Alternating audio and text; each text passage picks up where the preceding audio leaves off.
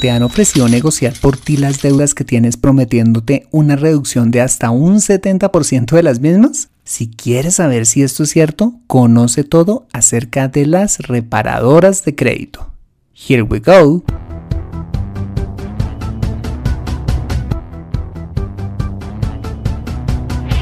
Bienvenido a Consejo Financiero, el podcast de finanzas personales donde aprenderás a manejar inteligentemente tu dinero salir de deudas, tomar buenas decisiones financieras y alcanzar una prosperidad sólida y duradera. Consejo Financiero son finanzas personales prácticas para gente como tú que desean transformar su futuro financiero. Bienvenido a bordo.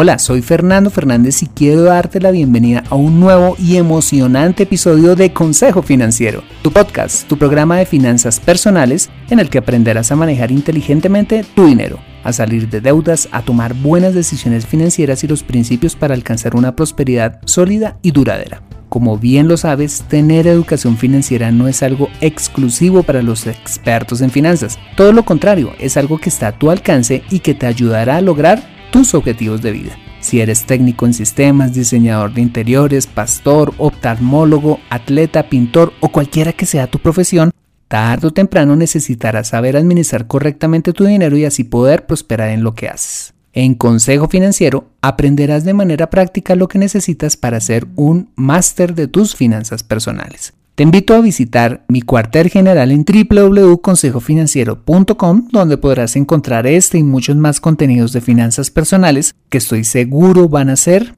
de utilidad para tu vida financiera. Asimismo te recuerdo que puedes encontrarme en LinkedIn como Fernando Fernández Gutiérrez y en Twitter como arroba consejo acertado. Bueno, muy bien y sin más preámbulos, bienvenido a bordo.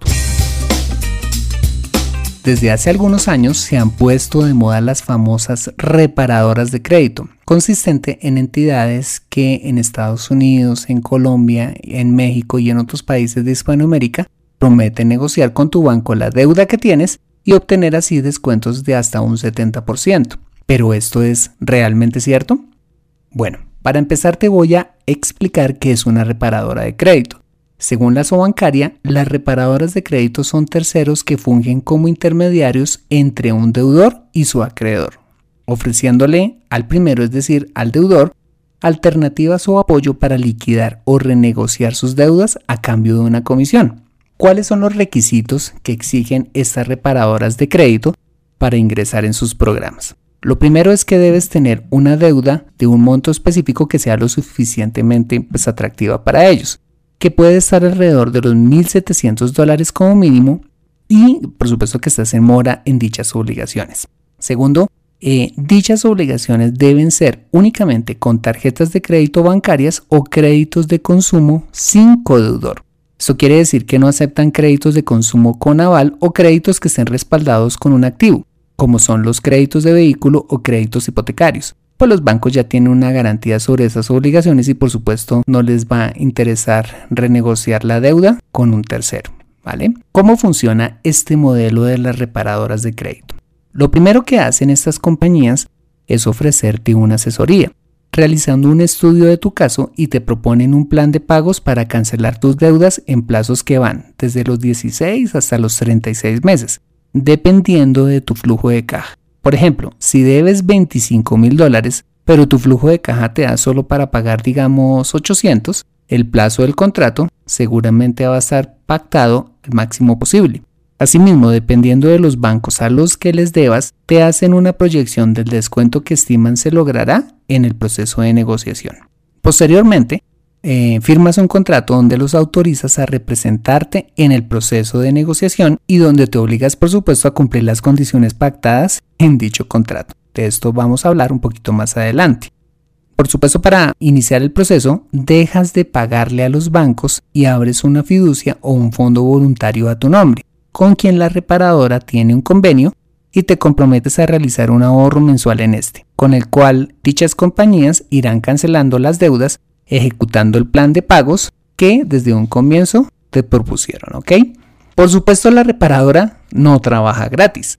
Del ahorro que hagas en tu fondo, se te descontará el valor correspondiente a las comisiones y honorarios a que haya lugar hasta cuando se terminen de pagar todas las deudas que te administren. Veamos en detalle cuáles son estos cobros. De una parte, te van a cobrar una comisión de administración sobre el total de la deuda gestionada por la reparadora, que en Colombia es de aproximadamente un 0.06%. Eso quiere decir que si debes, digamos, unos 20 mil dólares, deberás empezar pagando unos 120 dólares mensuales hasta cuando termines de pagar todas tus deudas, dependiendo del plazo al que te hayas comprometido a pagar. Ojo, entre mayor sea el plazo, más comisiones vas a tener que pagar porque va a ser mayor el tiempo. El segundo cobro que ellos te hacen es que cuando termines de pagar tus deudas, te cobrarán un porcentaje sobre lo que ellos hayan logrado negociar como descuento con los bancos.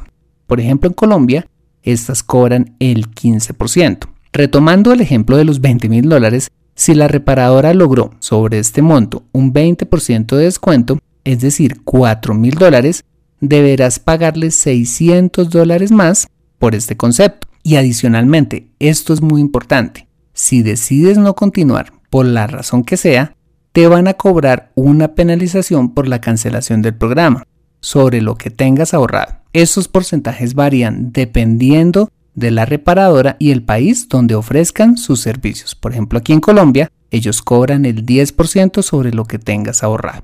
Siendo objetivo, quiero contarte qué ventajas y desventajas encuentro en este modelo.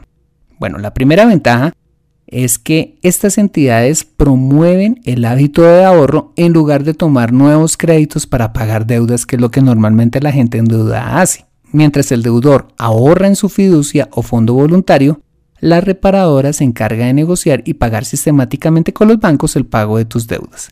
Y segundo, es que brindan comodidad y orden a quien quiere pagar sus deudas sin tener que dedicarle mayor tiempo a este tema, ¿vale? Pero ¿qué desventajas encuentro?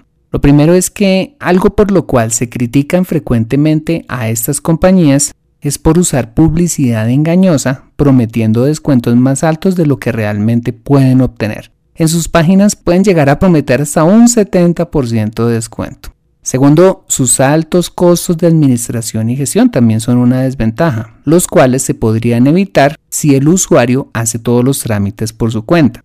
Tercero, aunque afirman que no hay cláusula de permanencia, la penalización por dar por terminado el contrato, la verdad, me parece muy cara.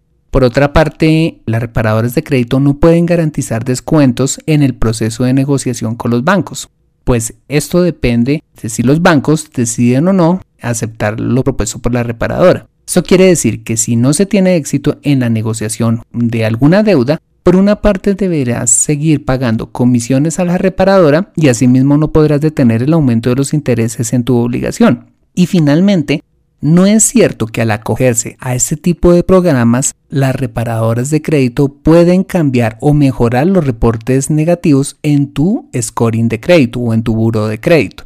Esto depende exclusivamente de tu comportamiento de pago y de las normas que rijan en tu país. Por ejemplo, en Colombia, una persona que incurra en mora tendrá un reporte negativo por el doble del tiempo en que se demoró en ponerse al día y hasta por un máximo de cuatro años de sanción, independientemente de que haya pagado sus deudas o no por este mecanismo.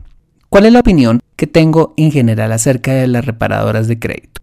La verdad me parece que las reparadoras de crédito son una alternativa innovadora para pagar tus deudas en forma sistemática, pero a un alto costo financiero en especial, y como te lo decía, cuando puedes hacer los trámites por tu cuenta y lograr negociar los mismos o mejores descuentos con tus acreedores, sin tener que pagarle comisiones a nadie. Para concluir, si tienes deudas, quisiera hacerte las siguientes recomendaciones.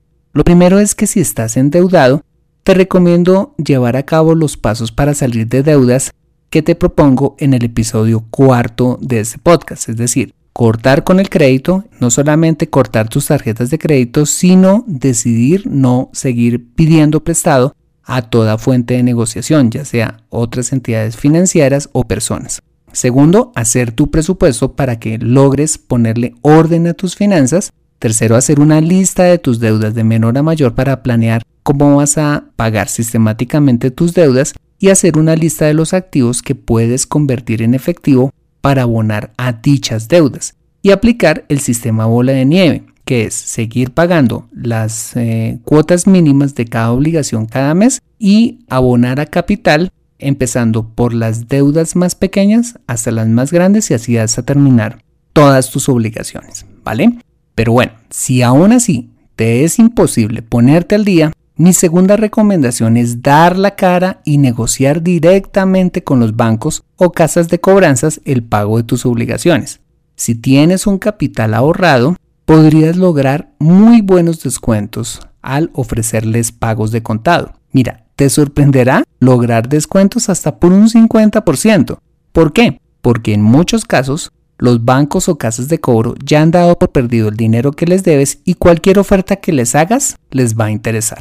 Lo tercero es que no pagues tus deudas con el fin de limpiar tu nombre para obtener más crédito. Esto es verdaderamente una tontería. Hazlo primero porque es correcto pagar lo que debes y segundo porque planeas comprar vivienda, que es la única razón por la cual te recomendaría endeudarte.